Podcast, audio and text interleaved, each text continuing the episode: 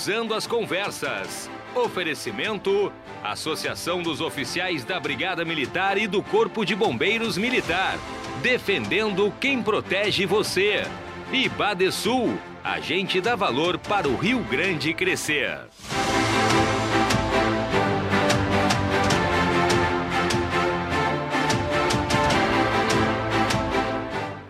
Programa de hoje, vamos tratar do primeiro ano de gestão do prefeito Sebastião Melo na capital gaúcha. Com a presença do prefeito no estúdio, vamos também projetar o cenário de Porto Alegre para 2022. A população e algumas personalidades da cidade fazem perguntas para o administrador do município. Você também pode mandar a sua questão para discutirmos os problemas e as soluções da cidade.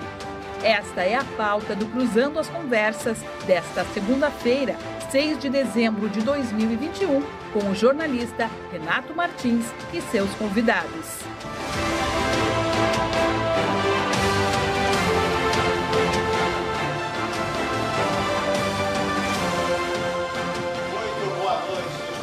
a mais uma edição do Cruzando as Conversas, abrindo mais uma semana com debates inteligentes, a troca de ideias e a busca de soluções aqui na tela da RDC TV em 24 524 Claro Net TV e também ao vivo no Facebook e no YouTube para todo o planeta Terra. Nós estamos nas redes sociais e também esperando a sua mensagem, porque o prefeito está aqui conosco e, portanto, nós vamos falar muito da cidade, muito de Porto Alegre e dos assuntos que interessam aos porto-alegrenses. E aqueles também que passam pela cidade, aqueles que amam pela cidade. Metade dessa cidade não nasceu aqui, né? Metade da população dessa cidade é do interior e que acabou adotando Porto Alegre, portanto, esteja convocado também para mandar a sua pergunta e a sua mensagem aí, ó, no nosso WhatsApp 99339894, cai aqui direto no tablet da RDC TV. E o Cruzando as Conversas conta com oferecimento do Badesul. A gente dá valor para o Rio Grande crescer e da Associação dos Oficiais da Brigada Militar e do Corpo de Bombeiros Militar, Azof BM, defendendo quem protege você. Nosso convidado especial de hoje, aqui com muito orgulho e com muita honra, prefeito de Porto Alegre, Sebastião Melo. Seja bem-vindo, boa noite. Muito obrigado pela presença. Tudo bem, Renato? Tudo ótimo. E o senhor? Alegria reencontrar. Prefeito, alegria, uma alegria minha de, de, de, de reencontrar. E o senhor nesse comando, esse timaço aqui, vai qualificar muito. Não? É verdade, estamos crescendo. Quantos dias? 15 dias? 20? Não, agora estamos iniciando a quarta semana. Vou fazer semana. um mês agora, um mês. no final da, da, da, semana. É, tu começou dia 15 de novembro. Exatamente, exatamente. Estamos tá aqui preparando, já vou fazer o merchan, uma grande cobertura no ano que vem, que é ano de eleição, né, prefeito? Não, Por aqui 250 passar anos da cidade também, 250 né? anos, já fizemos um programa especial sobre esse assunto. E, e eleições Estado, deputados, senadores, é, presidência. Legislativo e presidência, isso aí. Vai ser um ano é, de muita pauta. É isso aí. Prefeito da pandemia, prefeito em Porto Alegre da pandemia. Esperava por essa, prefeito? Bom, já esperava pois porque olha, a eleição Renato, foi no meio nós, da pandemia, né? Eu sempre, muitas vezes, disse isso, né? Quando esses conflitos confederativos de gestão da pandemia, eu olha, nós, os prefeitos que chegaram, os que foram reeleitos, né, somos os mais legítimos para falar desse tema, porque nós nos posicionamos durante a campanha, se ganhássemos a eleição, como é que nos comportaríamos né, num processo pandêmico, né? Bom, não foi um ano fácil nem para o gestor local e, e para nenhum gestor do mundo, né? Mas eu também sempre dizia, se o Sistema Único de Saúde de Porto Alegre não responder os, o Covid, não tem nenhum sistema do Brasil que vai responder. Porque aqui nasceu uma gestão plena em 97, nós temos aqui dois hospitais federais potentosos, que é o Clínicas e o, né, o Conceição, e o Conceição tem o Fêmea e o Cristo. Você tem uma Santa Casa com mais de 200 anos de existência, tu tem PUCA, tu, PUC, tu tem cardiologia, tu tem Vila Nova, tu tem Restinga, tu tem Hospital Independência, é, tu tem uma rede né, enorme e tu tem uma assistência básica que está permeada praticamente em toda a cidade. Então, é evidente que naquele pico da pandemia foi um momento muito tensionado, extremamente tensionado. Superamos, né? abrimos aí, acolhemos né? muita, muita gente do interior e da capital, salvamos muitas vidas e muitas vidas perdemos. E as dores foram grandes, né? É, no mundo inteiro e também na nossa cidade. Então, acho que nós estamos vivendo um momento que eu acredito no fim da pandemia, mesmo, sabe, é, Renato, que tem essa cepa que está aí, que ainda os, a Omicron. É, a ciência ainda não tem assim clareza dela, né? Mas tudo indica que ela é uma cepa, porque mais que ela venha a ser forte na transmissão, ela tem não é tão forte. Né? Então, ela contagia mais, mas é mais leve. É, então pelo menos isso é o que se é o que Já até esse momento se apresenta. Aos poucos, é. Prefeito, antes disso, antes de o senhor entrar na, na variante uh, e no fim, no, no, provável fim da pandemia, o senhor não se arrepende da promessa de campanha que fez de abrir e, e, e sempre uh, uh, permanecer muito a favor da economia aberta durante a pandemia? Não, eu sempre fui a favor da vida. Né? E continuo sendo a favor da vida. Mas se tu não abre, você não tem comida, portanto não tem vida, tem pessoas para trabalhar. Assim, não, nós somos todos alunos nessa matéria. Se nós olharmos os índices de fechamento no Brasil, e esses dados estão disponíveis aí nas redes sociais, tu olha para Santa Catarina, Paraná e outros estados, tiveram muito mais liberdade de funcionamento das cidades e tiveram menos mortes. Rio Grande do Sul teve um abre fecha enorme e, no entanto, no índice de perda de vidas não foi o menor. Então eu, eu, eu, não, eu não, não trato esse assunto com esse corte, entendeu? Nós sempre o seguinte, a cidade nunca fechou, né? na verdade é essa, né?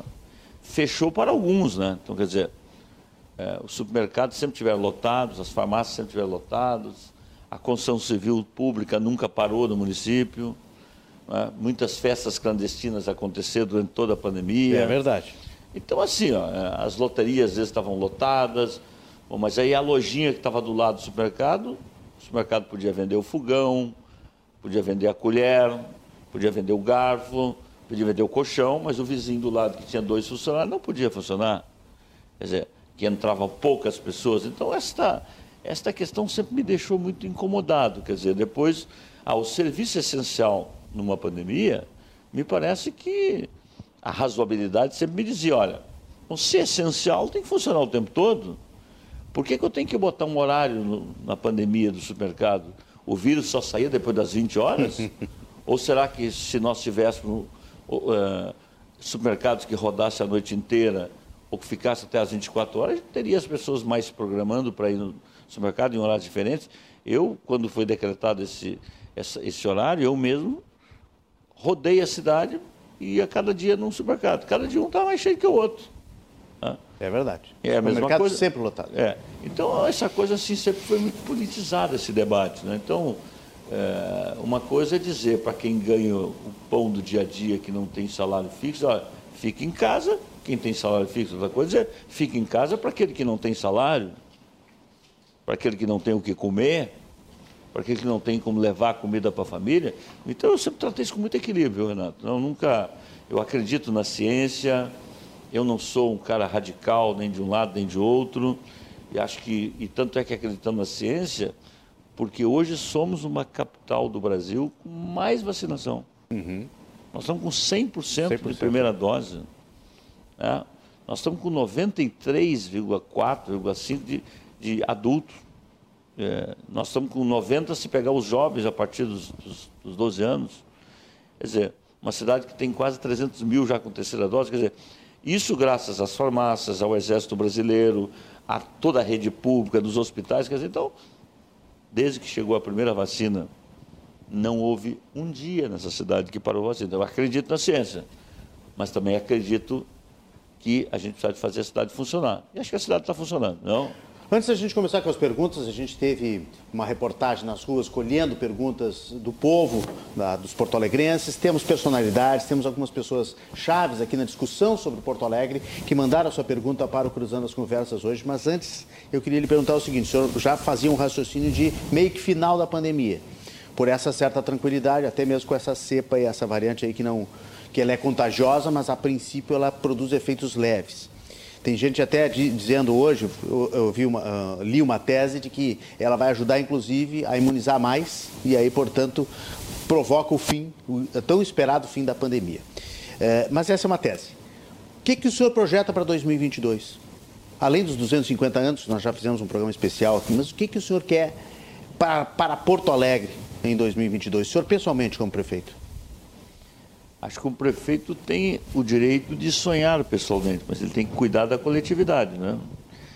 E acho que o desafio dos quatro anos, primeiro, é a zeladoria da cidade, né? Porque senão, ah, se eu comecei uma zeladoria que eu acho que mudou muito, né, do ponto de vista da limpeza da cidade, do cuidado com a cidade, com o asfalto da cidade, com a poda de árvore, né, com o belezamento da cidade. Você já vê muitas praças com flores, você já vê o muro da Mauá, que é uma coisa que é, a gente quer logo na frente que ele seja derrubado e tenha um reencontro com a cidade, mas enquanto isso não fosse possível, a gente pudesse né, fazer, um, fazer ali uma, um apelo artístico naquele muro. Então tem coisas acontecendo na cidade é, que eu diria que eleva a alma da cidade. Né? Agora, o, o Natal que está acontecendo, nós tivemos aí uma belíssima é, belíssima apresentação ali na, na usina do gasômetro, é, na sexta, no sábado, né?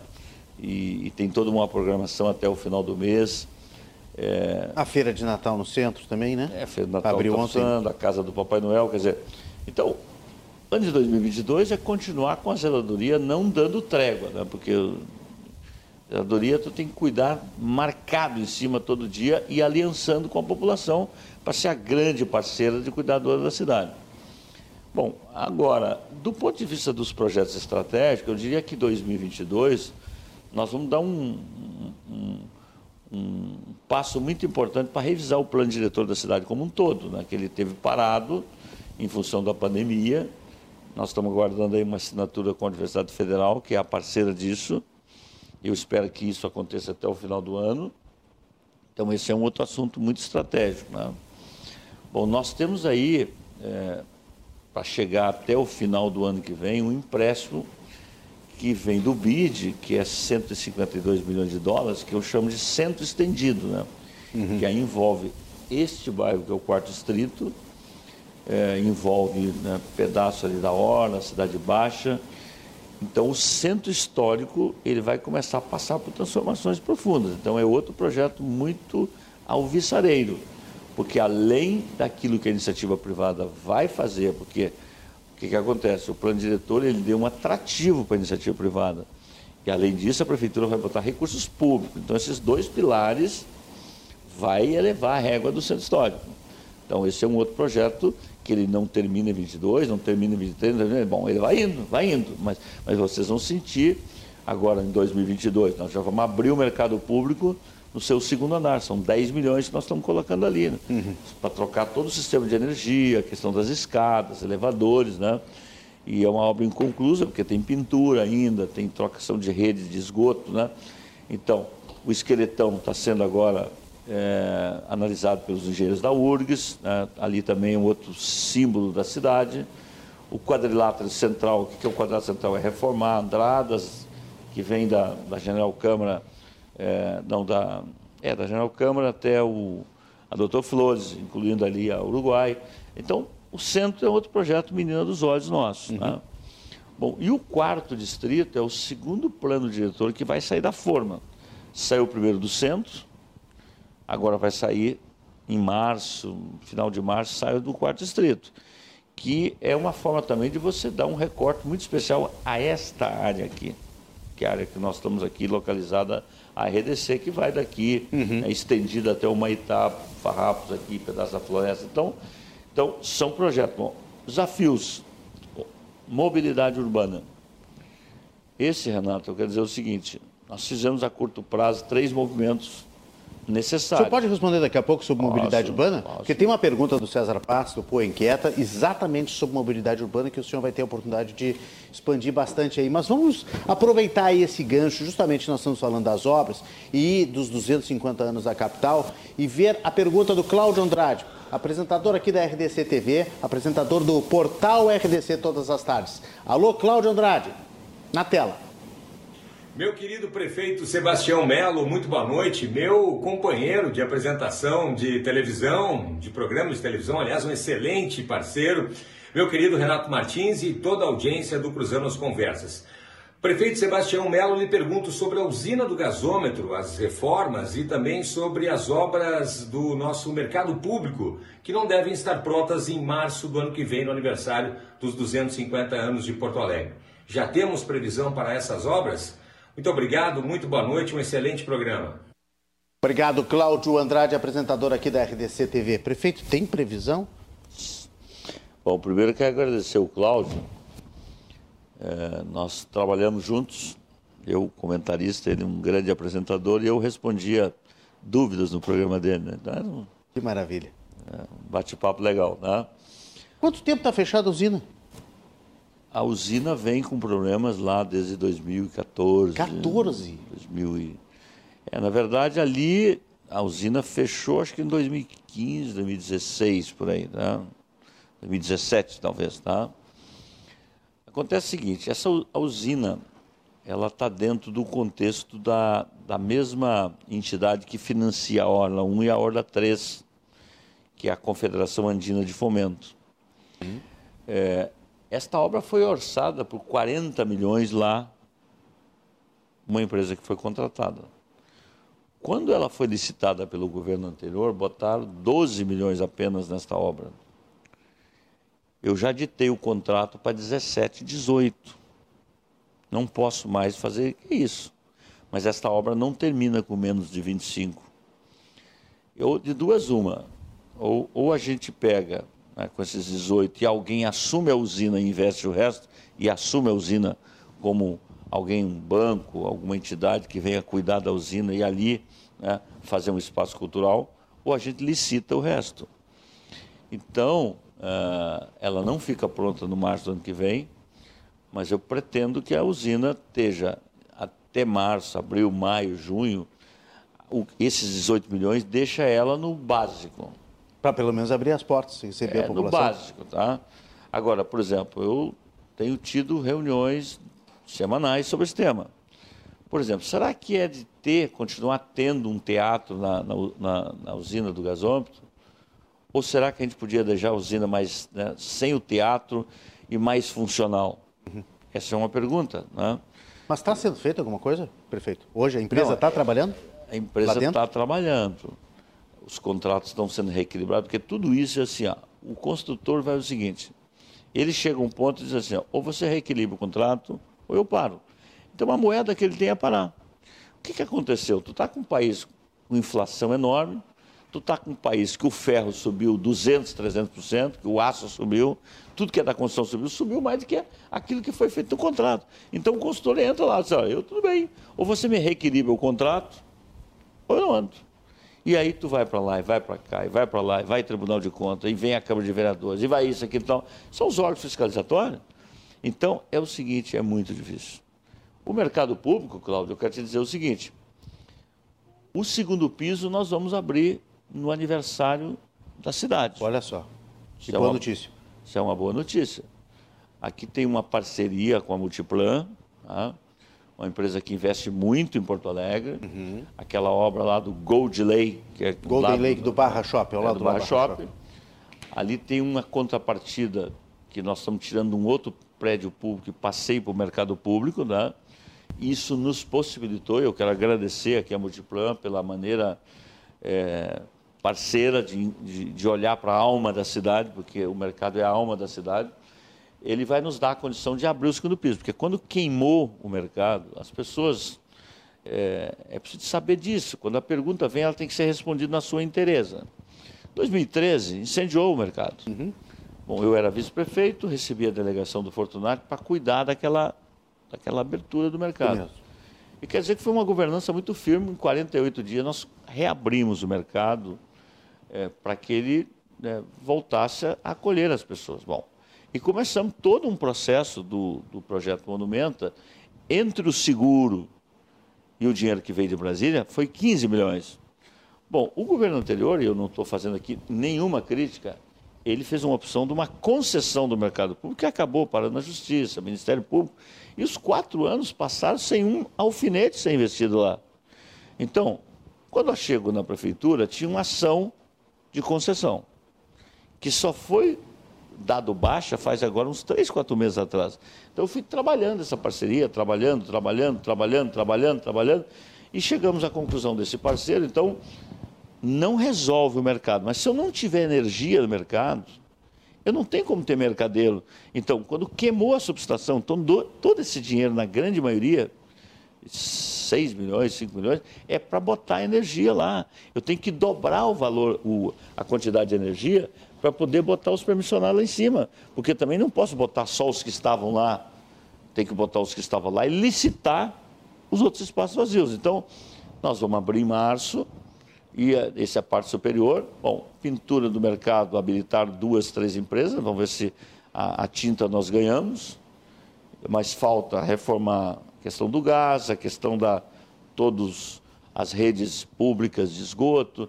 Então tem mais investimento pela frente. Agora, o importante é que o mercado volte a funcionar no segundo preço logo de imediato, porque isso vai dar uma condição de dizer, olha, vai fazendo, vão fazendo claro, as outras coisas, claro. mas está funcionando no segundo piso. Então, Ótimo. Ótima notícia. Vamos ouvir então a pergunta do César Paz. Ele é empreendedor e ele é coordenador do coletiva, do coletivo Poa Inquieta, que é um grupo de pensadores eh, inquietos com Porto Alegre, como o nome diz, e que ajuda a pensar a cidade. César Paz, na tela.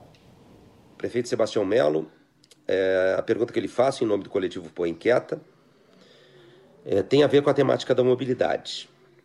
É consenso para quem se debruça sobre esse tema que é através da mobilidade que a gente pode ter desenvolvimento inclusivo, criando oportunidades em diferentes dimensões, no campo do trabalho, do estudo, do lazer, da educação, da saúde, para os diferentes habitantes né, de uma cidade. Porto Alegre tem mais ou menos 300 mil pessoas que dependem exclusivamente do transporte público.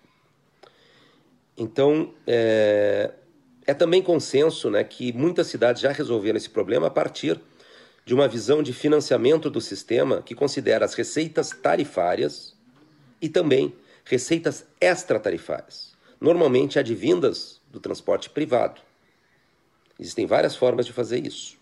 A pergunta que eu lhe faço objetiva é a seguinte: por que, na sua gestão, o senhor não propõe é, a construção de um projeto de longo prazo que não desconsidere o curto e o médio prazo para a mobilidade dessa cidade? Um transporte multimodal, contemporâneo, que possa ser criado ouvindo a sociedade, ouvindo especialistas, enfim, ouvindo todos os atores, e aí o senhor possa definitivamente, mais do que criar um plano e uma visão de mobilidade, criar também um plano de sustentabilidade desse sistema a ser proposto numa visão participativa e inclusiva.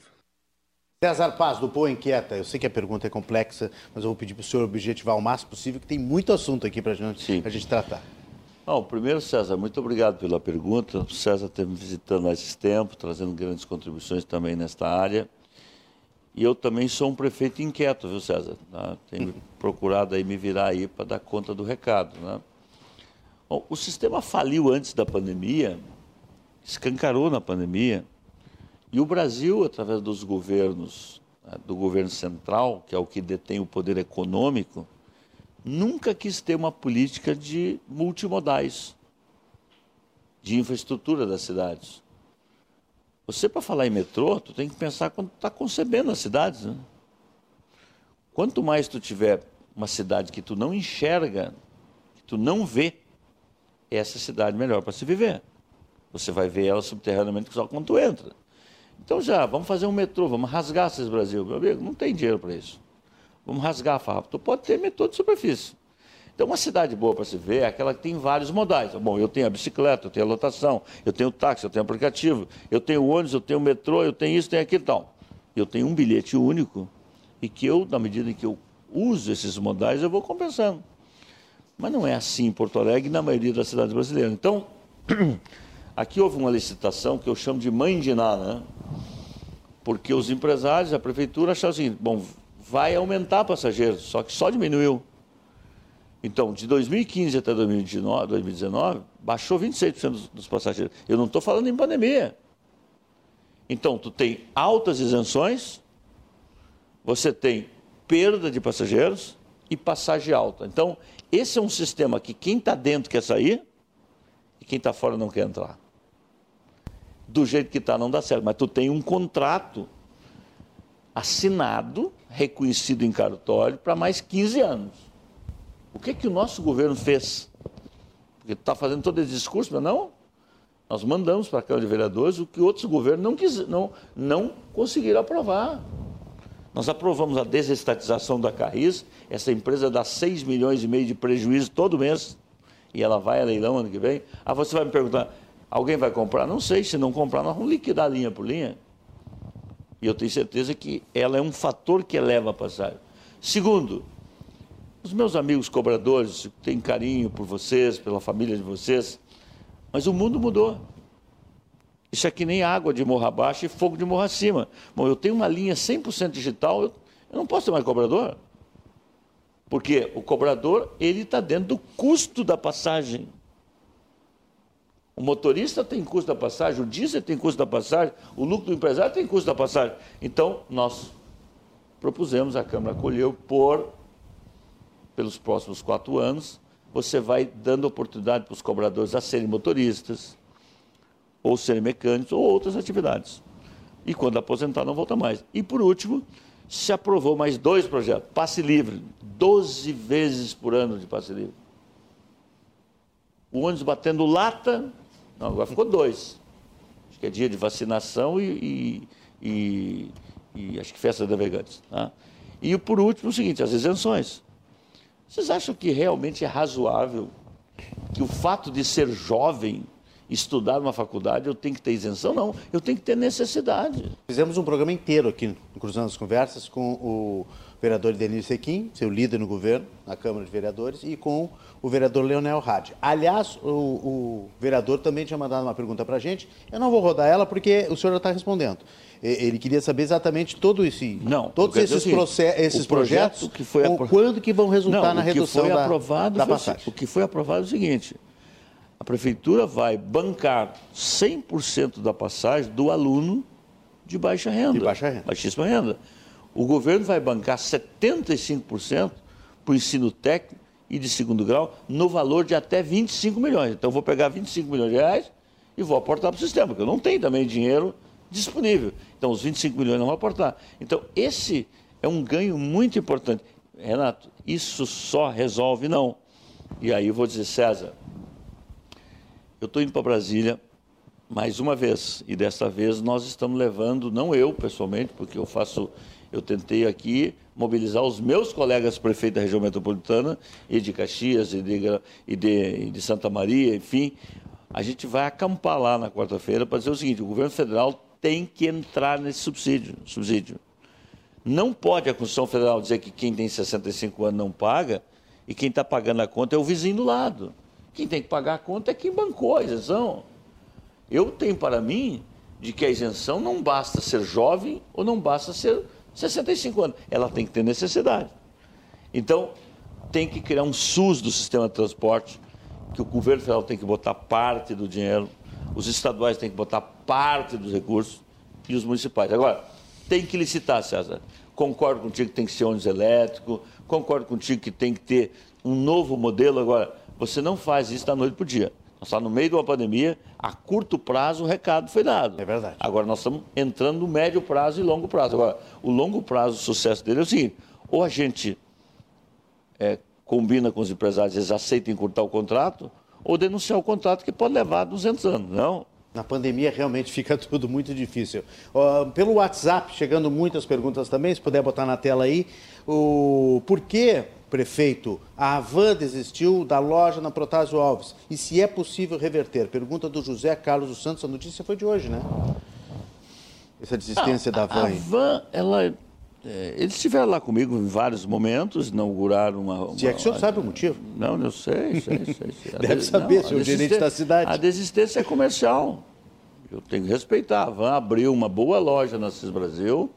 Nós fizemos uma governança fortíssima das contrapartidas participei da inauguração da, da van e toda vez que um empresário é, procura o gabinete do prefeito, será um atendimento igual a teve, teve a van e todas as outras, a van. Agora, a desistência da Protasalva é pelo tamanho do terreno. Então, é uma questão comercial da van. Espero que a gente possa ter mais lojas deles aqui em Porto Alegre. Agora, é uma decisão comercial que não pode ter interferência da prefeitura. Bem-vindos tantas quantas outras lojas quiser instalar na cidade. A professora aposentada Ione Martins mandou uma pergunta sobre algo que aconteceu hoje pela manhã e a preocupação dela, é, que, que acontece, acontece muito seguido, muito frequente na cidade. Vamos ouvir na tela Ione Martins. Boa noite, Renato. Eu gostaria de perguntar ao prefeito uh, quando é que a cidade vai deixar de ter esses alagamentos, esses riachos transbordando, das pessoas perdendo as suas casas, seus móveis. Tem muita coisa linda sendo feita, eu acho muito bom, eu amo Porto Alegre, quero vê-la bonita, mas o prefeito que conseguir arrumar essa parte feia da cidade vai ser muito aplaudido. A professora Ione Martins, vou reforçar aqui que a Cris Viegas, nossa apresentadora do portal RDC, também tinha perguntado prefeito sobre alagamento. Bruno Lima também mandou aqui pelo WhatsApp sobre alagamento, prefeito. Hoje de manhã, essa madrugada, foi foi, foi, foi forte Bom, na Zona Norte. Né? Hoje eu estive lá no Arroio Sarandi, mas antes dele ser Sarandi, ele é Passo da, é, Passo da Mangueira, Passo das Pedras até virar Sarandi, né? É um dos grandes arroios da cidade. Estive lá quase esquina com a Assis Brasil, onde alagou ontem muito, pedi desculpa à população. O Demeril vai passar a noite lá limpando as calçadas. É... Bom, eu quero dizer a dona Ione que o nosso governo dos quatro anos não resolverá todo, todos os alagamentos. Já foi muito pior, dona Ione. Já foi muito pior na Pan-Americana, na Asa Branca, em frente ao Beira Rio, na Santa Terezinha, no Parcão, no Quarto Distrito. A senhora lembra disso? Foi investido de 2004 até agora mais de 250, 260 milhões de, de, de, de drenagem mas o valor para combater o alagamento em Porto Alegre é de 4 bilhões. Então, o que, é que nós estamos pensando macro para enfrentar isso, dona Ione? O Departamento Municipal de, de, de, Água e Esgoto, o DEMAI, é um órgão que tem mais de 60 anos, muito querido. O governo federal abriu uma possibilidade de você fazer concessão da água e do esgoto. E nós tomamos uma decisão já alguns meses atrás, depois de muita conversa com o BNDES que é o que conduz esse processo na consultoria. Nós topamos entregar o esgoto e a água para a concessão, para que continue prestando um serviço público, inventando na mão do, do, do público que vai estar no privado, desde que vá junto ao alagamento. Porque o que, é uma outorga? É um leilão que você faz vendendo um ativo público, você entra bilhões, bota no caixa e vai usar como tu quer. Eu não estou preocupado em ter dinheiro em caixa, eu quero resolver problemas. O orçamento tem que ter um equilíbrio. Eu não vou ser um prefeito irresponsável para não ter contas que não sejam equilibradas. Agora, eu prefiro que o dinheiro da outorga, ou seja, de um leilão que venha é, do setor do esgoto e da água, ele seja colocado aqui nessa região que nós estamos. É problemática. Lá no Sarandi, em várias áreas, é muito problemático. No Baitá é muito problemático. No nosso lá, lá na, na Ponta Grossa é muito problemático. Agora, isso chama-se macrodrenagem. Não se resolve macrodrenagem apenas limpando os arroios. Limpar os arroios, vamos começar agora. Faz mais de cinco anos que não se limpa arroio nessa cidade. Fizemos três licitações agora, uma contestada. Essa do Sarandi começa agora no dia 3 de janeiro. O que é desassorear? Tirar sujeira, tirar areia, tirar tudo aquilo que tem no arroio então, hoje, aquele arroio de Sarandi está com dois metros de assoreamento. Então, quando vem a água, dois metros que não pode passar, a vazão da água fica menor. Agora, então, imediatamente, nós vamos desassorear. Agora, lá naquele caso, tem muita gente nos assistindo, na, na, na Zeferino Dias, com, com a Avenida Sarandi, ali aquela ponte tem que ser arrancada, elevada, porque quando a água vem pelo arroio, a ponte é baixa, lota de sujeira, e aí é, cá para nós, né, Renato? A regra dos arroios são toneladas de lixo. Então, se por um lado a prefeitura tem responsabilidade, tem, por outro lado a população também claro, tem que ter educação, cuidado né? e não colocar é, lixo. E quero dizer também aos moradores lá do Beco dos Coqueiros, que eu já determinei hoje de manhã, a criação de um grupo de trabalho, a FASC, Secretaria de Desenvolvimento Social, é, o DEMAI e todos os demais órgãos vão dar um socorro muito especial para vocês e, inclusive, criando uma comissão de mediação é, para as perdas que vocês tiveram aí. Então, um gole de água. Posso, posso continuar? Então, a Maria Helena Aveline diz o seguinte, pelo WhatsApp, que pauta maravilhosa, adoro o prefeito Melo. Lutei e batalhei para que muito ele se tornasse o nosso prefeito. Sugiro que todos refaçam suas calçadas. E por que somente Porto Alegre? Por que somente Porto Alegre não se usa as pedras portuguesas? Aí ela pergunta também sobre VLT, BRT, aeromóvel, nós vamos é até é as 4 horas da manhã. A Maria Helena Avellini. E os corredores de ônibus não serão revitalizados? Estão sendo, né, prefeito? Maria Muita Helena. obra em corredor, né? Dona Maria Helena, muito obrigado pelas contribuições e eu quero começar pelas calçadas. Porto Alegre tem 2.800, quase 3 mil quilômetros de ruas, avenidas, becos, ruas mais largas, ruas mais estreitas. A nossa legislação de Porto Alegre, acho que ela é acertada, ela delega ao proprietário do imóvel como cuidador da calçada. Se nós tivéssemos que fazer todas essas calçadas, nós temos que lançar uma grande licitação, vai ter muitos problemas pela frente e com certeza ela vai ser um metro quadrado mais caro de que o síndico do edifício fazer a calçada e dividir com os seus moradores. O coproprietário da sua casa, quando faz a casa, bom, faz a calçada. Tem mil tipos de problemas. A cidade tem 1 milhão e 300 mil árvores espalhadas nos, externamente. E ao longo dos 250 anos que a cidade vai fazer, se plantaram muitas árvores, erraticamente, dessas árvores que as raízes vêm para cima. Então tu vai ver calçadas e mais calçadas aqui nessa região mesmo, é uma realidade. Quantas calçadas tem nesta rua que não tem como consertar porque veio a raiz para cima, esbarrou a calçada. Bom, tem outros que não fazem, tem outros que são terrenos públicos, tem outros que são terreno abandonado, tem outros que têm de tudo um pouco. Mas eu quero fazer um apelo através da sua pergunta, dizer o seguinte: um prefeito, uma equipe, nunca dará conta de embelezar a cidade sozinho. A sua equipe e o prefeito. Eu acho que aqui fica o apelo de de que cada um possa pintar a sua casa, o seu edifício, cuidar da sua calçada, é, separar o lixo, colocar na hora certa. Esse é o cuidador da cidade que nós. A gente tem, né, prefeito, no interior como exemplo, né? Pequenas cidadezinhas que a gente passa às vezes e é um brinco, né? Porque botar, as pessoas cuidam das casas, botar flores, dos jardins, exatamente, jardins, das cercas. E colabora com E se tiver uma graminha na rua que às vezes vai além da, da calçada, não faz mal cortar também. Vai né? isso, é uma, uma, isso uma é uma maquininha. Isso é uma colaboração. Não, é. E é uma colaboração também que é, o cara trabalha no final de semana, isso ajuda também. É um sentimento coletivo, né? É Bom, vamos seguir, tem muito assunto. Olha, maior, a maior audiência que eu peguei até agora, ou interatividade pelo menos, porque a audiência tem sempre. Só que às vezes as pessoas não se manifestam. Aqui as pessoas querem aproveitar a sua presença, estão é mandando que a ideias. A cidade é... mexe com as pessoas. Né? Mexe com o dia a dia, mas tem muita ideia, tem muita coisa propositiva aqui, interessante. Né? Tem algumas coisas muito específicas que eu tenho certeza que talvez o senhor não possa responder agora, mas a gente encaminha aí para a sua assessoria. Respondo tudo, pode dar esse retorno aberto, não tem problema nenhum. Pessoas. Não, a Carolina Guaidas, apresentadora do RDC News, que terminou um pouquinho antes do Cruzando as Conversas, também deixou a sua pergunta para o prefeito Sebastião Melo aqui no Cruzando as Conversas. Carolina Guaidas na tela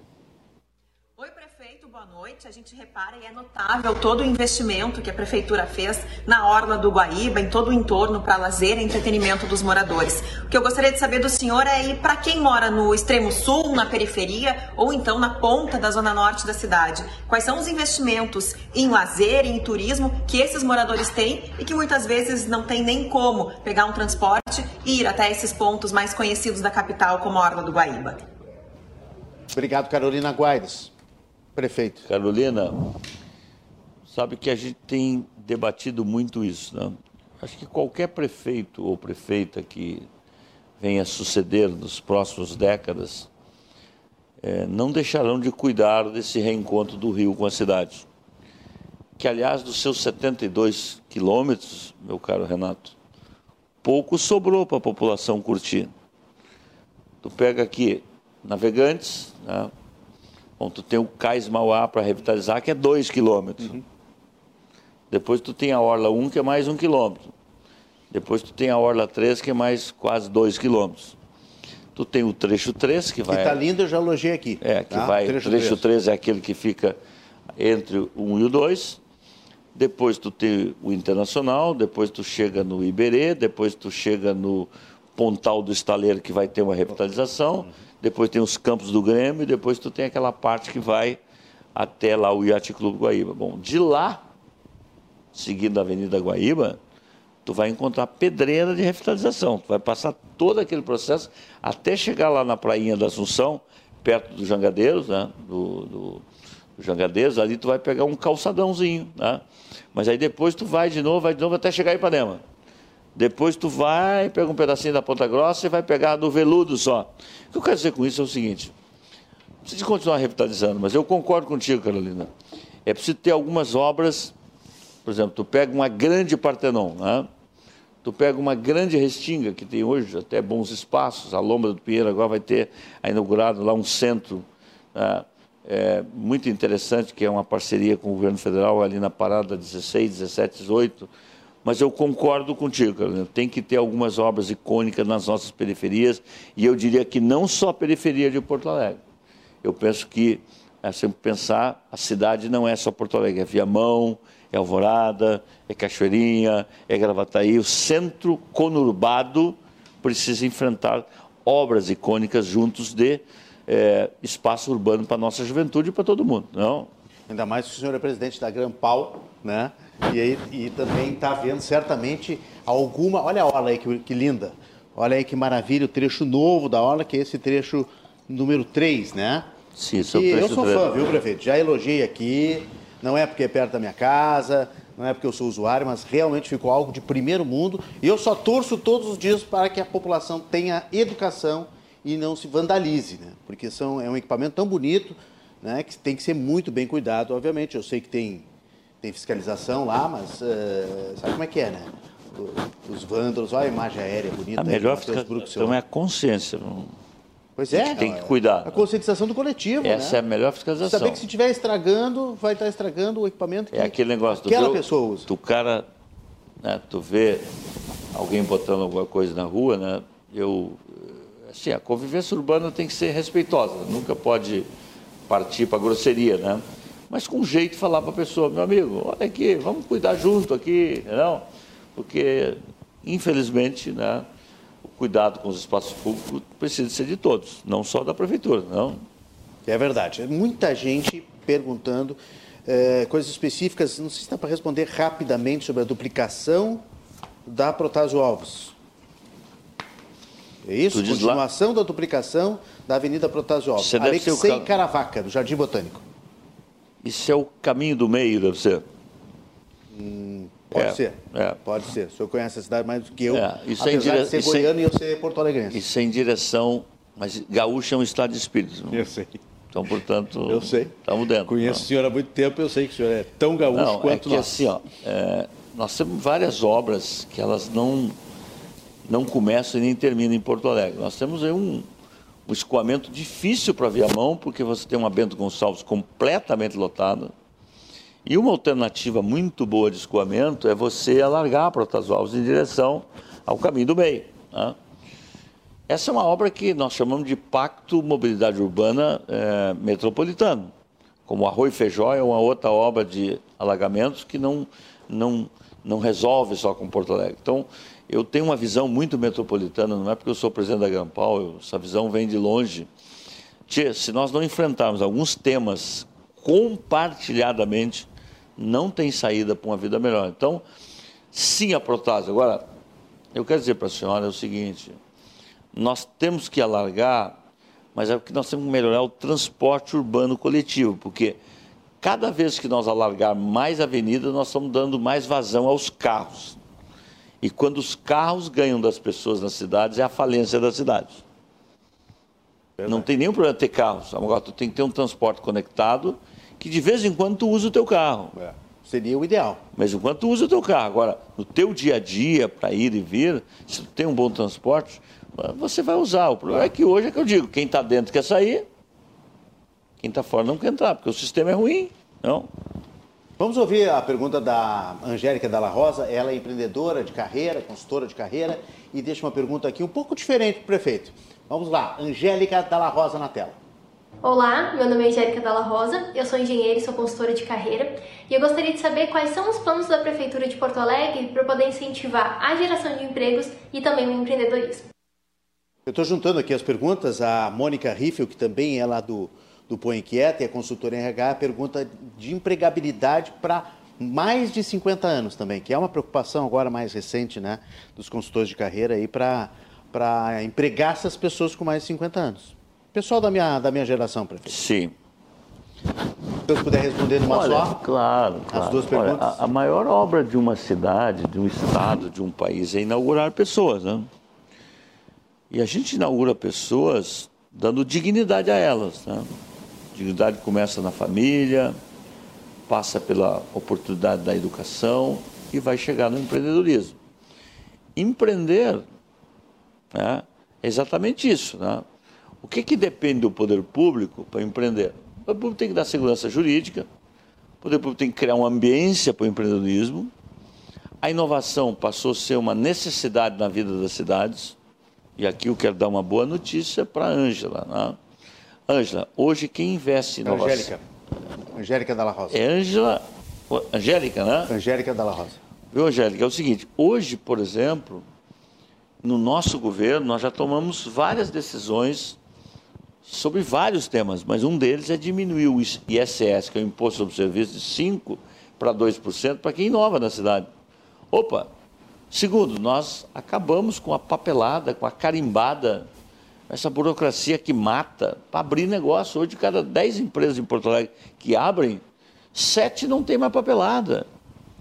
Agora, microcrédito está vindo para a vida real ano que vem. Foi aprovado, tivemos que conceber, e o microcrédito vai passar pela preparação daquele, do, das pessoas que estão no cadastro único para preparar, porque não adianta dar o dinheiro para a pessoa que está preparada. E aí o juro vai ser bancado pela prefeitura. Então, é, quero te aproveitar para te convidar para um grande evento que vai ter a cidade, que é o Salt Summit. Né? O Salt Summit é uma conquista do governo do Estado, da prefeitura, das universidades, dos empresários, da juventude que vai ser uma, uma, uma, feira de inovação que vai acontecer 29, 30 e 31 na cidade de Porto Alegre, no, ao lado do embarcadeiro. E essa é uma feira que é a maior feira do sul da, da sul da Europa, está vindo para a América Latina pela primeira vez, está vindo para a nossa cidade, nos 250 anos.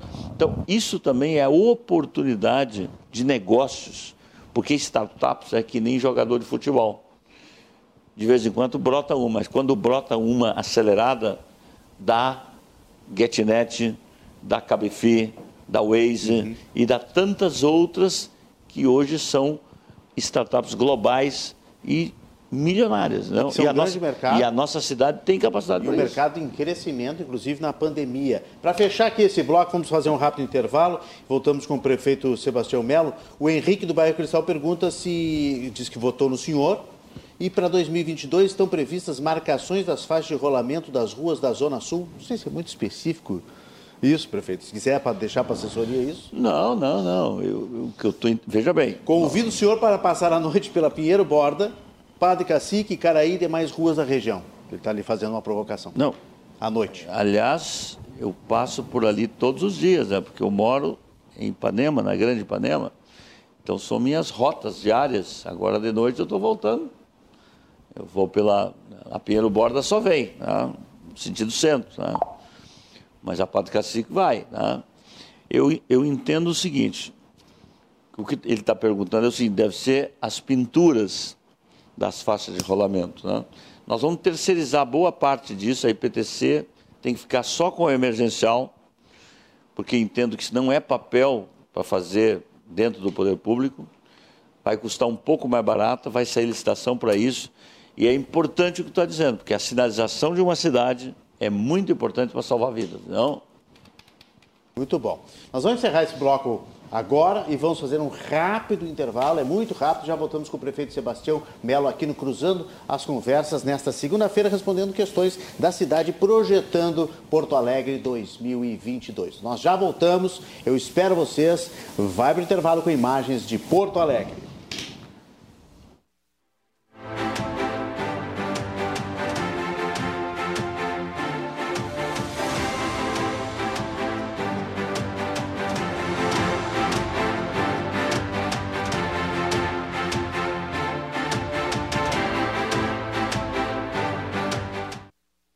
Vamos juntos reduzir o número de suicídios? Então perceba os sinais.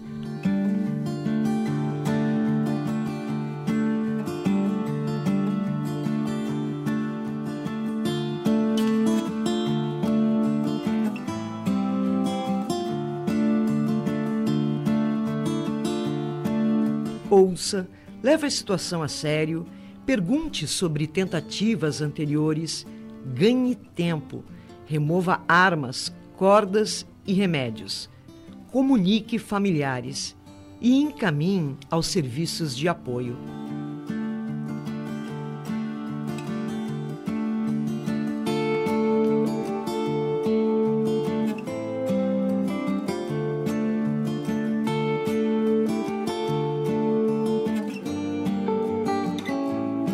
Azof BM, defendendo quem protege você. Há mais de 20 anos, o Badesul dá valor para iniciativas que colaboram com a inovação. Dá valor para quem acredita na sua própria força, para quem empreende, investe e trabalha pelo crescimento do nosso Estado. É por isso que no Badesul existem oportunidades para todos os tamanhos de empresa, para o agronegócio e para o setor público. Badesul a gente dá valor para o Rio Grande crescer. Governo do Estado do Rio Grande do Sul. Novas façanhas.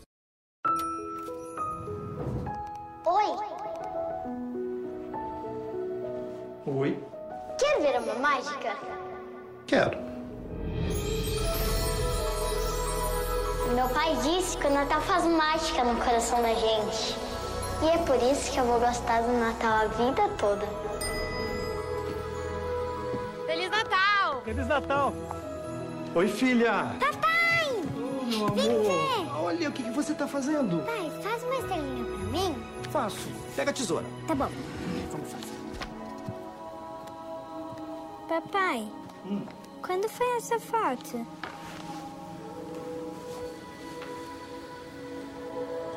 Foi no Natal, filha. Eu tinha a tua idade. Sabe, papai, eu vou gostar de Natal a minha vida inteira. Oi, gente! De segunda a sexta, logo após o Manhã RDC, nós temos um compromisso. Moda, fofoca, gastronomia e muita diversão. Você sabe, aqui na RDC TV, a gente pode chegar.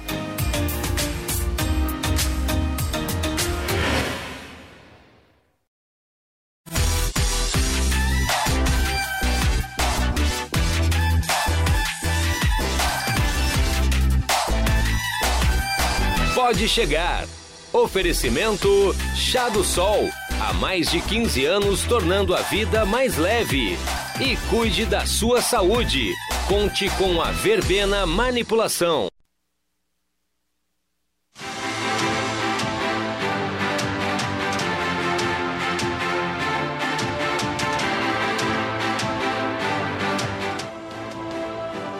Estamos de volta com o Cruzando as Conversas aqui na RDC TV em 24 524 Net Claro TV e também ao vivo no Facebook e no YouTube. Muita interação, muita gente deixando os comentários, tanto no YouTube quanto no Facebook, e mandando aqui para o nosso WhatsApp do programa.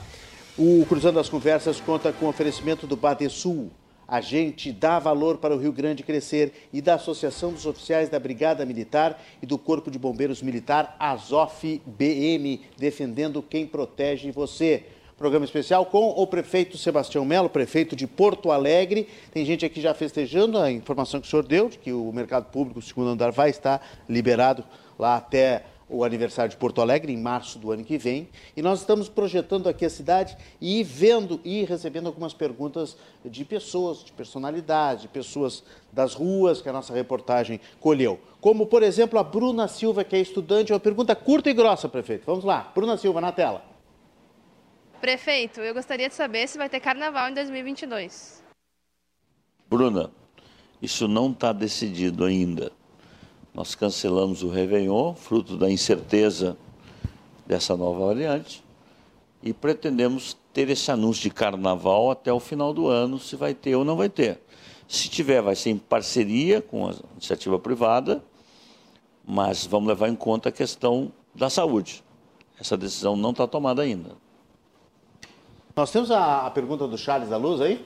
Charles da Luz, que é comerciante, e ele pergunta sobre o passaporte vacinal. Pode ser? Na tela. O comércio está muito preocupado em relação ao passaporte sanitário. Em relação a isso, o governo do estado quer exigir o passaporte. Qual é a posição do prefeito Mello em relação a isso? Bom, esse assunto está resolvido no decreto estadual. O decreto diz que aquelas cidades que têm acima de 90% de imunização total é facultado passaporte vacinal. Não é necessário pedir o passaporte. É necessário. Porto Alegre está dentro desse contexto e quer dizer que nós sempre lutamos pela vacina, continuamos lutando para todas as pessoas vacinarem. Quero aqui apelar, inclusive, aqueles que não fizeram a segunda dose, tem vacina disponível. Procure os postos de saúde, são espalhados pela cidade, porque a vacina não é só uma questão pessoal, ela é coletiva. Mas nós estamos dentro do contexto, então não vamos, não estamos exigindo, porque o decreto nos coloca nessa condição. O Carlos Maciel, pelo nosso WhatsApp, pergunta, ele mora no Menino Deus, e eu vou me associar a ele, tá? Porque realmente essa pergunta aqui eu gostaria de ter feito para o prefeito. A iluminação nos parques está precária. Parque Marinha do Brasil completamente às escuras. Quando teremos iluminação nos parques, prefeito? E é realmente, não. eu notei isso, viu, não, prefeito? mas acho que essa, essa questão é uma... Ali perto do Canhão, no Parque Marinha é, do Brasil? é uma crítica Fica ela tem, que, ela tem que ser acolhida, mas ela, ela não, não são todos os parques que estão escuros. Tem um caso muito pontual chamado Marinha do Brasil, que é o furto de cabos que tem naquela região. Porque os postes têm, né? Mas então, quer dizer o seguinte, ali tem um problema seríssimo, nós estamos abordando, a Secretaria de Segurança, a Brigada tem nos ajudado. Eu passo todo dia de noite, ligo para o secretário. O pessoal rouba os cabos. E aí os postos não acendem, é isso? Não é, ligam? É seríssimo, seríssimo, seríssimo. Por causa do cobre? Cobre. E aí encontramos aqueles moradores de situação de rua, outros depósitos aqui na, na quarto, no, a Polícia Civil está junto conosco, então ali é um caso muito típico. Mas eu quero dizer o seguinte, está entrando a iluminação LED em toda a cidade, dos, do bairro, dos bairros para o centro, vai melhorar muito a iluminação pública de Porto Alegre. São 100 mil pontos de luz. 100 mil pontos de luz, tá? E ele é um fator também de segurança pública, não? Praças uh, com, com, não só com problema de iluminação, mas com problema também de Moradores de rua é uma coisa que, que é um problema macro, né? Muito maior, porque eles estão tomando conta das praças, né, prefeito? E estão morando nas praças. E aí estão tirando o lugar de crianças, é. famílias.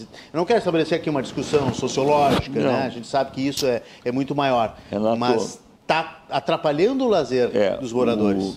Sabe que a nossa cidade já há muito tempo, como de restos, todas as capitais brasileiras, São Paulo, né, que é um por ser a cidade maior da América Latina e por ser a maior do Brasil, enfrenta essa problemática também enormemente. É o seguinte: é, essa é, uma, é um tema, esse é um tema que é, não se resolve da noite para o dia. Nós temos um programa chamado Ação Rua, que é aumentar as abordagens, os acolhimentos, os consultórios de rua. Mas eu quero dizer o seguinte: tem muita gente que não quer sair da rua também. Se tu me perguntasse, todos nós temos acolhimento da noite para o dia? Não, isso é um processo. Mas existem muitas pessoas também que não querem sair da rua. E existem muitas pessoas que não moram, que não são moradores de de rua, que também defendem que essas pessoas continuem na rua. Então, aqui é atitude, diálogo, diálogo, atitude, atitude, diálogo. Pega a rota do Papa, por exemplo. A gente acolhe aquelas pessoas, porque a gente nunca retira, viu? A gente acolhe as pessoas, tem abordagem, diz, olha, tem um albergue para você ir, é, tem a, a, o aluguel social. Dizer, é um processo de abordagem que não é sigelo. Agora, eu quero dizer que na grande maioria, na grande, na larga maioria, são pessoas que pelo, pelo todo o sofrimento da vida estão envolvidos com drogas, às vezes não só uma, então, você também tem, nós temos também convênios com as clínicas terapêuticas. Muitos desses, às vezes, passam pelo hospital espírita e depois acaba voltando para a rua. Então, são desafios enormes. Mas eu quero dizer que dentro de cada pessoa dessa existe um coração, é um ser humano, e a gente tem que acolher essas pessoas. E tem que é, ter muito, muita compreensão da sociedade civil organizada. Eu quero aqui agradecer a todos os parceiros da prefeitura, começando pelas igrejas, todas as igrejas. Se não fossem essas parcerias para acolher, para o cobertor, para a sopa, para dormir, a cidade estaria muito pior. São 7 mil moradores de rua, não, né, prefeito? Não, não, em torno de 4 mil. É, é, eram dois e pouco, a pandemia aumentou. Aumentou. Claro, complicou a situação. O, vamos conferir aí a pergunta da jornalista Silvia Marcuso. Ela é ativista de meio ambiente, está num, num, coletivo também em Porto Alegre, Resíduos. Ela tem a sua pergunta aqui para o Cruzando as Conversas. Na tela. Prefeito, se existe tanto problema de resíduos na cidade, de lixo nas ruas, por que, que a prefeitura não se dedica a ter mais programas de educação ambiental para que as pessoas não deixem lixo na rua, saibam separar os resíduos, tenham mais consciência de que elas também são parte fundamental da limpeza da cidade, já que Porto Alegre gasta muito dinheiro com a limpeza urbana e para mandar os seus resíduos lá para Minas do Leão. Por que, que não tem educação ambiental mais efetiva na cidade? Obrigado, Silvia Marcuso. Prefeito, é verdade que, que vai, eu não sei quantos caminhões, alguém falou em 200 caminhões por dia de lixo para os é, aterros? É. É isso mesmo? E o custo disso, prefeito? É, são os contratos mais altos da prefeitura estão no lixo. São mais de 70 contratos. Meu Deus Mas, Silvia, não é que não tem, Silvia. É, nós vamos, a partir do ano que vem, entrar com, com campanhas educadoras, né? tentando chegar a cada casa, a cada apartamento, a cada coração dos porto-alegrenses de que ele tem que ser um cuidador da cidade. É, eu estabeleci na rede, na rede municipal, é, no currículo do ano que vem, nós vamos ter essas cadeiras preparando o cidadão para a vida. Tenho conversado com a secretária Raquel, que é do governo do estado também, porque a rede pública aqui de Porto Alegre é grande. Da educação. A, a rede privada. Porque nós temos uma geração perdida nesse processo. vou pegar o caso dos nossos containers. Nós temos nos bairros de mais classe média 2.400 é, containers. E lá está dito que lá é só o lixo orgânico. E quando você abre todos esses, esses containers, que mais nós encontramos é a mistura do tudo lixo. Misturado. Tudo misturado. O pessoal não separa o lixo. E houve uma experiência que tristemente foi interrompida ainda no governo anterior, e uma bela iniciativa, que foi de ter em algumas partes da cidade um segundo container que não deu certo. Que não deu certo. Então, o primeiro desafio que está posto, Silvio, é o seguinte: é para dentro de casa. Ah, eu às vezes fico perguntando, será que aquele cara que bota uma garrafa PET na rua quando termina de tomar dentro do carro, será que ele faz isso na cozinha dele, no apartamento dele, no sofá dele? Sabe quantas, Silvia, quantas toneladas, quantos quilos sai todo dia ali naquele eco barreira que tem só no Arroio Ipiranga, dos, é um dos 27 arroios, em torno de 700 quilos todo dia, de coisas que boiam. Eu não estou falando do que não boia. Que não se vê. Então eu quero dizer o seguinte, nós estamos juntos, viu, Silva? Nós estamos hoje precisando de mais separação de lixo, nós aumentamos a parceria com os galpões. Amanhã mesmo ainda tem uma reunião pesadíssima envolvendo o Ministério Público, envolvendo é, Defensoria, os, os catadores ditos não regulares que querem é, uma fatia desse lixo sem, sem passar pela Prefeitura. Essa é uma temática difícil, mas depende de pessoas tão boas quanto, quanto tu para nos ajudar nisso, porque nós sozinhos não damos conta, não? Eu tenho a informação aqui, prefeito, que o, o Porto Alegre até Minas do Leão, 100 quilômetros de distância. Então, um caminhão Torno, que vai para levar lixo é 200 quilômetros por dia. Torno e não é um caminhão. E sai da Lomba do Pinheiro. E não são 10 caminhões. Não, sai lá da Lomba do Pinheiro. Ele vai lotando, lotando, lotando, e o destino final do lixo... Todos os dias isso. É, são 1.200 toneladas de lixo só do orgânico, diário, né? Barbaridade. Prefeito, o Tiago Silva do Partenon, pelo nosso WhatsApp, quer saber se no governo Sebastião Melo haverá aumento para o funcionalismo público municipal. Tiago. Pela cara tá difícil. Não, Tiago, tem um déficit né, dos servidores, dos trabalhadores da vida privada, e nós reconhecemos isso. Tá? Agora, quer dizer o seguinte, o orçamento da prefeitura, ele tem que cuidar de tudo isso que o nosso cidadão está falando aqui e muitas outras coisas que até agora não vieram.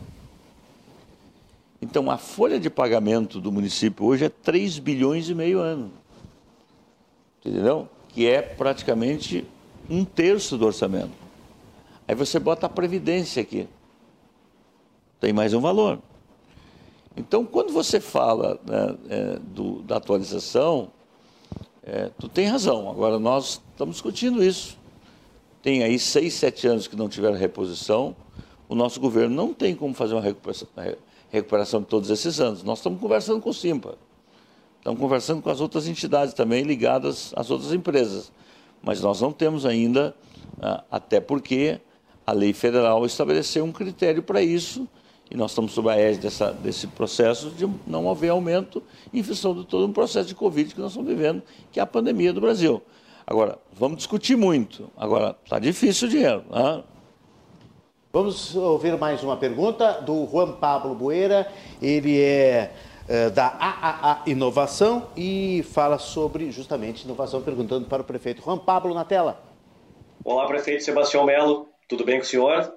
Aqui quem fala é o doutor Juan Pablo Boeira, eu sou doutor em inovação e também CEO da AAA Inovação, que é uma das maiores autoridades em nova economia, em transformação digital e também em governança de inovação, não só do Brasil, como da América Latina.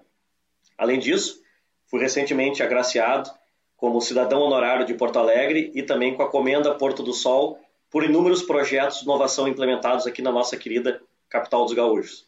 E justamente por ser muito atuante no nosso ecossistema de inovação e também por ter sido curador e criador do, de um maior evento de inovação da história do Rio Grande do Sul, que foi o Festival da Transformação, onde ele foi considerado o maior evento de inovação do Brasil em 2017. Eu queria perguntar para o senhor o seguinte: nós que estamos diariamente em grandes entidades governamentais e grandes empresas no Brasil inteiro e na América Latina, a gente percebe que as empresas que querem efetivamente cravar uma bandeira como a melhor do mundo no que faz, elas realmente buscam uma forma de ser referência em produtos ou serviços.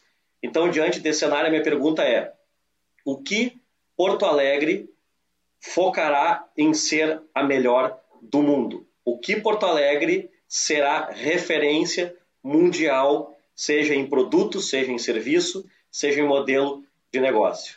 Obrigado. Obrigado pela pergunta, Juan Pablo Boeira, prefeito. Dá para prever alguma Juan, coisa aí? O comentário dele e a pergunta dá uns três seminários. Né? exatamente. E eu tenho poucos minutos. E tem pra... o Salto Summit no ano que vem, dá para aproveitar alguma coisa. Não, Mas vamos tentar. Veja o seguinte: nossa... deixar uma esperança, não, não, prefeito não, não, eu sou esperançoso demais. Tá? Bom, a nossa cidade é uma cidade que tem excelentes parques tecnológicos. Podia citar aqui o Tecnopuc, o Parque da Universidade Federal, aqui do entorno do Tecnocinos, tem grandes empresas de inovação. Bom, o que, que falta então para essa cidade? Então, segundo, você tem talentos. A gente hoje vê aí, olha, porque o filho do fulano está na Irlanda, está na Austrália, está nos Estados Unidos, porque o mercado buscou aqui por ser um talentoso. Então, tu tem acúmulo, tu tem talentos e tu tem que ter uma vontade política para fazer. O que, que a prefeitura pode fazer para inovar? Primeiro é ter na pauta, e temos. Segundo, é ter uma tributação que atraia, que desburocratize, e isso nós estamos fazendo. Que tenha parcerias, e isso nós temos. Então eu não me conformo, por exemplo, de Florianópolis, nossa querida vizinha cidade, ter um parque tecnológico mais arrojado que o nosso. Nós temos hoje mais de mil startups na nossa cidade. Então, o governo está fazendo muito esforço. O Creative, Pablo, é, foi criado. O que é o Creative? É você diminuir de 5% para 2% quem inova na cidade de Porto Alegre. E várias empresas já passaram por esse crivo. E outras estão na fila. Então, acho que nós estamos no rumo certo. Regulamentamos a lei da liberdade econômica. De cada sete empresas, dez empresas, sete não tem mais papelada. Agora, não se faz parque tecnológico da noite para o dia. Tu olha para a Arroba 22 de Barcelona, nasceu na década de 90, nós estamos em 20. São 30 anos que entra governo e sai governo, tem uma política de Estado. Eu quero dizer que a cidade é, não está, é, tem um ecossistema respeitável. Esta região, por exemplo, o Instituto Caldeira hoje é um exemplo para o mundo.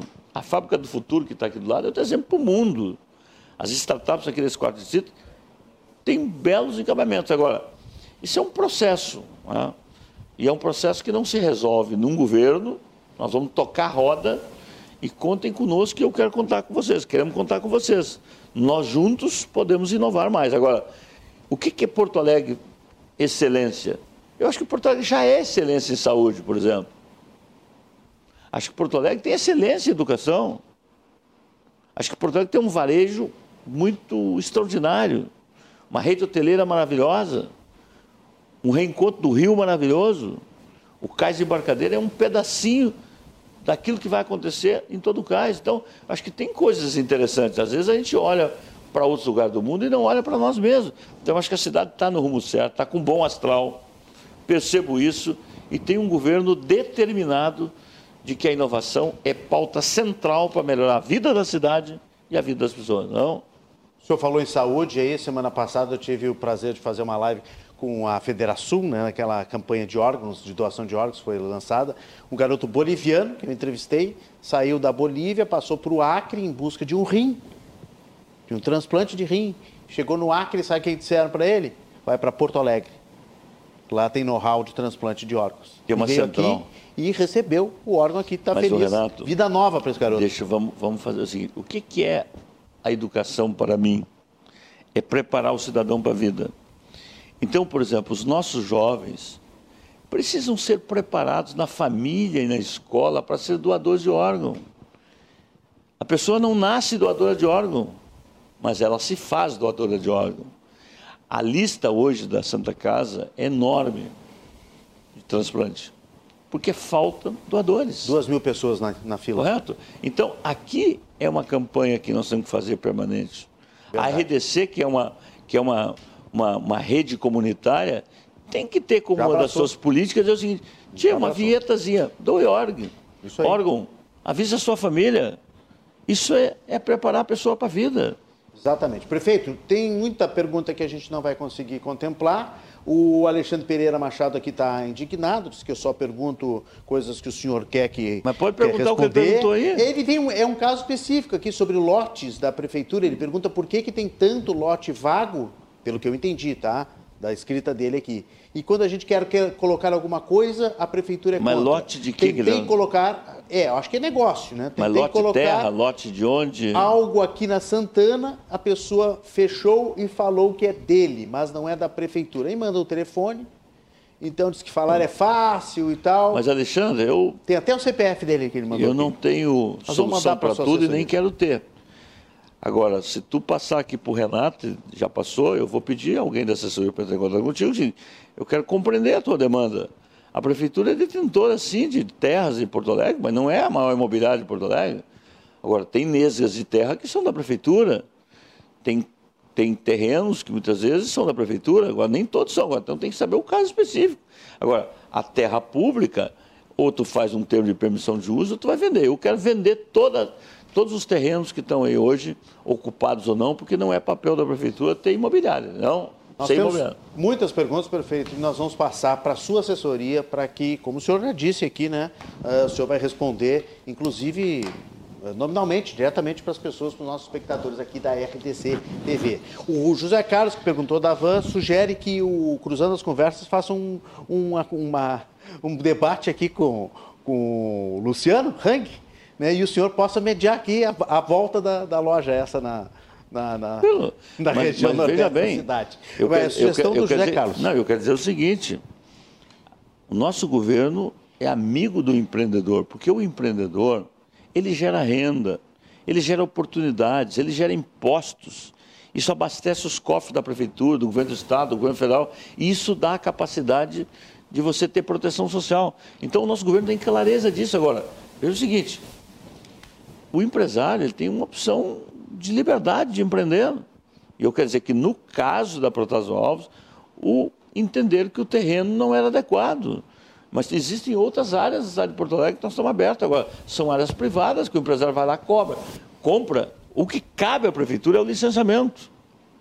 E nós vamos agir rapidamente no licenciamento dele e de qualquer outra loja. Não tem privilégio, seja, seja qualquer um que for, tem o mesmo tratamento da prefeitura. E a gente quer que seja rápido, porque tem IPTU, tem TBI, tem emprego, tem madeireira que vende, tem um arquiteto que ganha dinheiro, tem um engenheiro. Quer dizer, a cadeia produtiva funciona quando tem noção. Não.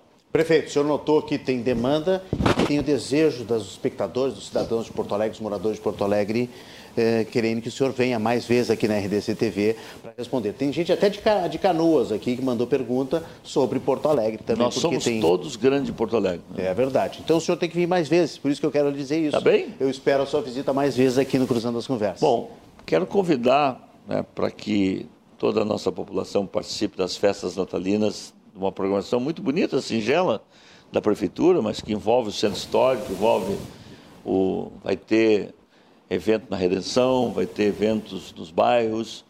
Bem-vindos e que a gente possa, né, com distanciamento social, com cautela, é, fazer a cidade funcionar e que a gente possa gerar oportunidade, porque é isso que nós precisamos, porque tem muita gente precisando gerar renda, não só em Porto Alegre, né, no Brasil inteiro, no Rio Grande, mas na nossa cidade também. O Réveillon o senhor cancelou, prudentemente.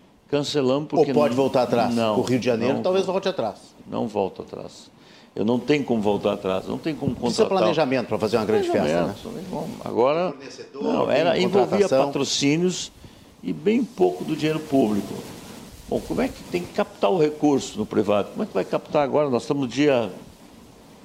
6 de dezembro. 6. É, não dá, não. Está muito em cima. Então, esse não volta mais. Agora, a cidade. Vamos prestigiar o Natal. Com certeza cidade. vai ter muitos eventos, não terá festa patrocinada pela Prefeitura. Renato, muito obrigado. Um abraço Nós aqui é ao Márcio, um abraço à equipe aqui da RDC, muito obrigado pela parceria. Gosto muito desse, desse complexo aqui, desse multi-uso né, aqui da, da, da multimídia, né, que vocês operam em várias plataformas, mas especialmente vocês estão muito linkados à questão regional, à questão local. E nada mais mundial do que a questão local. Exatamente. Quem não canta local. a sua terra não canta o mundo, né? 100% local. E nós vamos a mais intervalo com imagens da nossa cidade, da nossa Porto Alegre. Obrigado ao prefeito. Eu espero vocês, é rapidinho.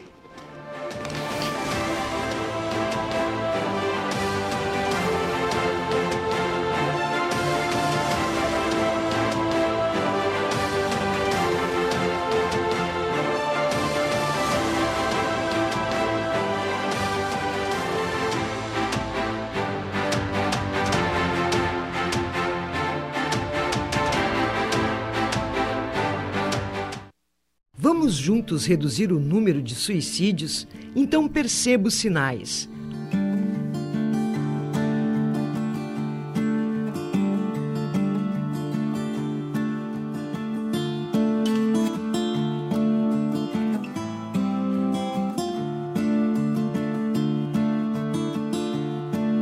Ouça, leve a situação a sério, pergunte sobre tentativas anteriores, ganhe tempo remova armas, cordas e remédios. Comunique familiares e encaminhe aos serviços de apoio.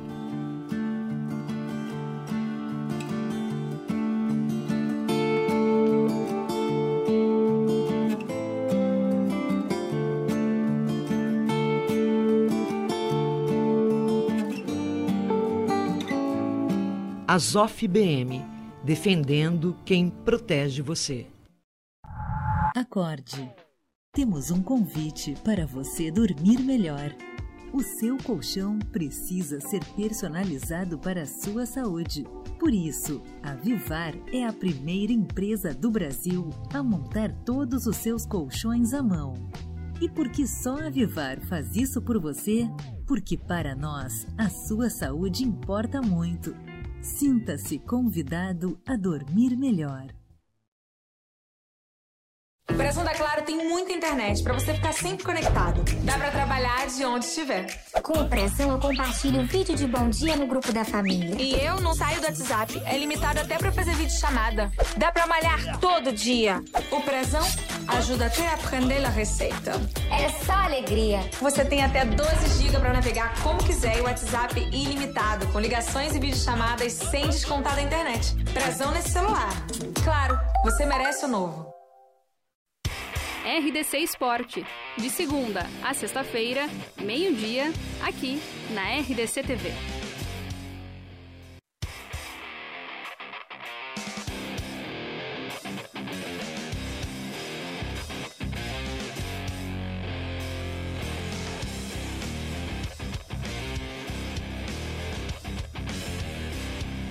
RDC Esporte. Oferecimento. Conheça os programas de estágios e aprendizagem do CIERS.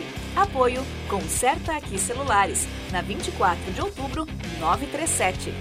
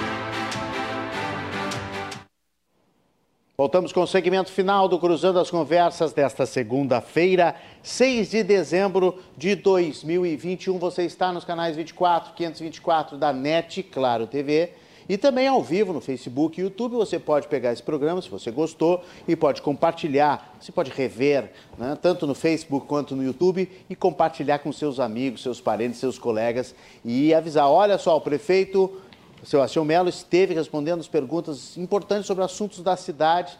E aqui, ó, aqui vai o programa. Manda o link do YouTube e do Facebook. É muito fácil compartilhar os nossos conteúdos. Nós estamos em todas as redes sociais. O WhatsApp aqui continua recebendo muita pergunta da Valéria Leopoldina. Eu quero pedir desculpas para a Tânia Silva, Joeli Toledo, o Vitor Milton Rodrigues da Silva, o também a Elisa Marques, professora, que também perguntou sobre a revitalização no centro. A gente não rodou algumas perguntas porque alguns assuntos acabaram colidindo, acabaram se aglomerando e aglutinando com outras respostas do prefeito. Mas todas as que chegaram e que contêm uh, denúncias, fotos, tem até vídeo aqui de alagamento de construção irregular em cima de um canal do TEP. Uh, todas as, as, as, perguntas e dúvidas de, de pessoas que querem alguma resposta da prefeitura, algo que é muito específico, está indo para a assessoria do prefeito. O prefeito já confirmou que vai responder pessoalmente para essas pessoas através do WhatsApp. A sua assessoria vai, vai passar. A a Maria Helena está dizendo que no edifício dela o lixo é totalmente separado. Um belo exemplo, olha aí. Mas o zelador, quando tira o lixo e vai colocar na rua, coloca tudo no mesmo container. Aí não funciona, né? Aí não dá. Isso tem que cuidar também, porque tem muita coisa, às vezes, que vai para um, uma, um terceiro, vai para uma carroça, vai para alguém que passa na rua e acaba pegando o lixo todo e vai. É vai misturando. O Alexandre aqui está pedindo desculpas, que ele se acalmou um pouco, eu fiz a pergunta que ele, ele queria, não tem nada não. E tem muita, muitos comentários aqui. E quero mandar um abraço para os aniversariantes desta segunda-feira. O Lori Antônio Beltrame, um grande empreendedor, ali, dono de farmácia no Menino Deus, está sempre na nossa audiência aqui da RDC TV. O Henrique Fiorese, lá de Gramado, a Letícia Roça, o Bob Bobsen, professor, o Alexandre Silveira, a Carla Micael, a Lidiane Bedin e a Jaqueline Schmidt estão conosco. Ontem, dia 5, domingo, não teve programa, então vou registrar aqui a, o Vitor Moraes, a publicitária Ana Paixão Cortes, que é filha do Paixão Cortes, grande né, é, símbolo da nossa cidade, um grande homem, um grande símbolo, que inspirou o laçador, para quem não sabe. A estátua do laçador foi feita com o, o no, no, modelo né, de, de Paixão Cortes. Lígia de Castro, Isabel Cristina, Rosara Kittler, Fernanda Vaz, a Michele Martins, Aline Elvanger, Jô Padilha, Vitor Blade Moraes, grande jornalista, colega jornalista, trabalha lá na Secretaria de Esportes, e o Paulo Ricardo Macário, esses fizeram aniversário neste domingo, dia 5 de dezembro. O Cruzando as Conversas conta com oferecimento do Badesul. A gente dá valor para o Rio Grande crescer e da Associação dos Oficiais da Brigada Militar e do Corpo de Bombeiros Militar, Azof BM, defendendo quem protege você. Fechando o programa aqui, lembrando que nós continuamos com a grande cobertura uh, da RDC TV de todos os fatos, obviamente, mas principalmente do caso da tragédia da Kiss, que continua no Tribunal de Júri durante esta semana. Estamos praticamente lá 24 horas, trazendo para vocês todos os momentos principais, ao vivo, resumos nos nossos noticiários. Todas as informações do dia estão no RDC News, às nove e meia da noite, de todos os dias, que acontece um pouquinho antes do nosso Cruzando as Conversas. E amanhã nós vamos falar sobre a Omicron e sobre estas festas de fim de ano.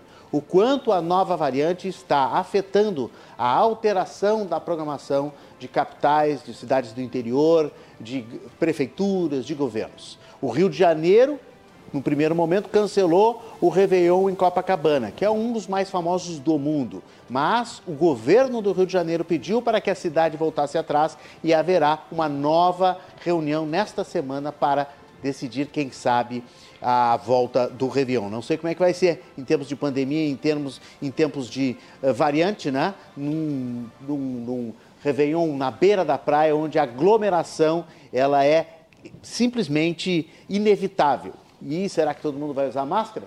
Na noite da virada do ano, 31 de dezembro?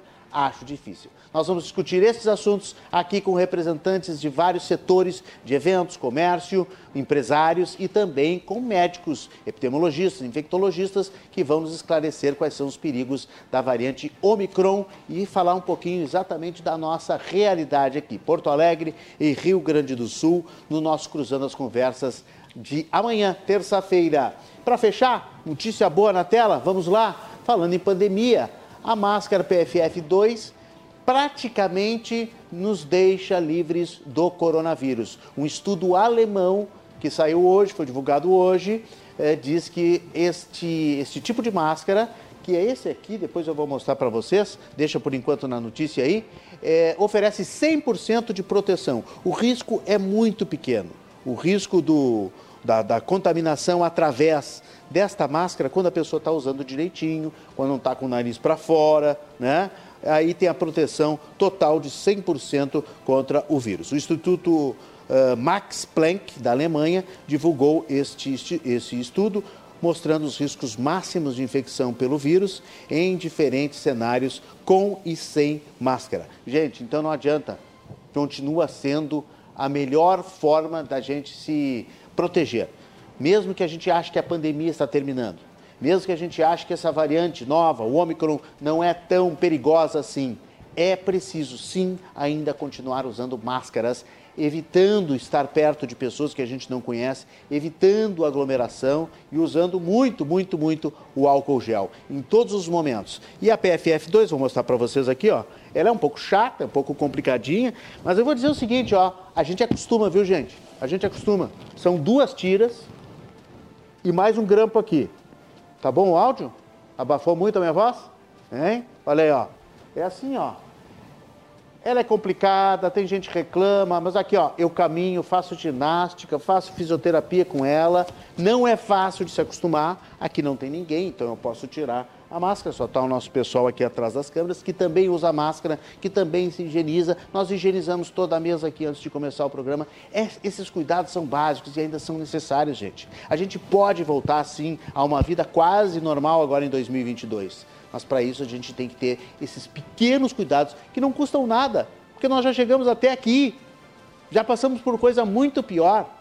Tudo indica que 2022 vai ser um ano muito melhor, muito mais tranquilo. Então, custa muito pouco, gente. Falta muito pouquinho. Então, vamos nos cuidar, vamos cuidar de quem a gente gosta também. Até amanhã. A gente tem mais imagens da orla maravilhosa de Porto Alegre e eu espero vocês amanhã às 10 horas da noite. Saúde, sucesso sempre. Boa noite. Na tela Porto Alegre.